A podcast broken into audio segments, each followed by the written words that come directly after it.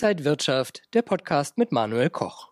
Wie funktionieren IPOs im regulierten Markt an einer deutschen Börse oder im Freiverkehr? Nachdem wir im letzten Video geklärt haben, was Börsengänge sind und welche Vor- und Nachteile sie für Unternehmen haben, gehen wir heute darauf ein, was IPOs konkret sind. Auf der Straße habe ich mal nachgefragt, wer mir erklären kann, was IPOs sind. Na, schaut eher schlecht aus. Nee. Das ist, wenn ein Unternehmen das allererste Mal an die Börse geht. Unternehmen will ja immer profitieren. Also ich denke mal schon, dass sie halt irgendwas mit den Finanzen zu tun haben sollte. Zuerst muss das Unternehmen, das an die Börse will, sich für ein Börsensegment entscheiden. Den Freiverkehr oder den regulierten Markt.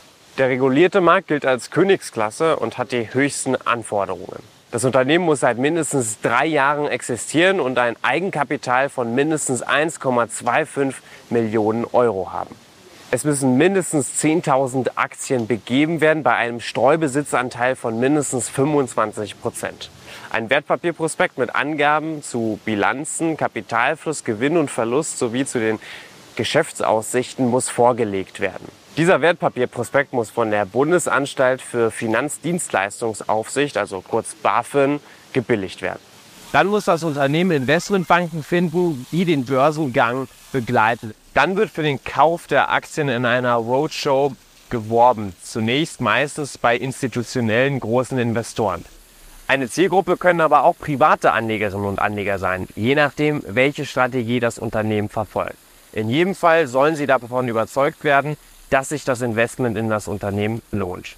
Anschließend legt die Emissionsbank auf Basis der Rückmeldung der Investorinnen und Investoren eine Preisspanne fest für die Zeichnung der Aktien.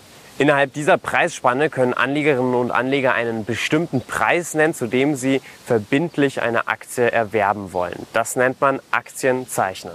Ist die Nachfrage größer als das Angebot, wird die Preisspanne nach oben angepasst. Bleibt die Nachfrage größer als das Angebot, ist die Aktie überzeichnet. In diesem Fall bestimmt das Unternehmen, welche Anlegergruppen wie viele Aktien erhalten. Einige Anlegerinnen und Anleger gehen also leer aus.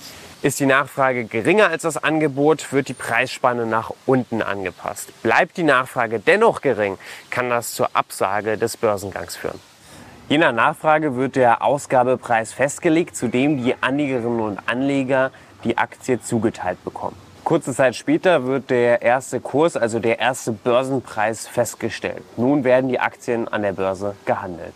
Jetzt stellt sich heraus, ob der Ausgabepreis zu hoch oder zu niedrig war. Stürzen sich die Anlegerinnen und Anleger auf die Aktie, steigt der Preis und umgekehrt. Der regulierte Markt ist öffentlich-rechtlich geregelt. Der Freiverkehr ist hingegen ein privatrechtlich organisiertes Segment der deutschen Börsen.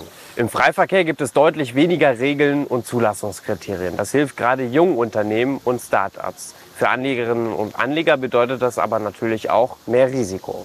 Es lohnt sich also vor dem Investment zu prüfen, in welchem Marktsegment das Unternehmen an die Börse gegangen ist. Habt ihr noch Fragen? Dann schreibt es jetzt in die Kommentare. Im nächsten Video geht es dann um den Freiverkehr an der Börse Berlin. Ciao!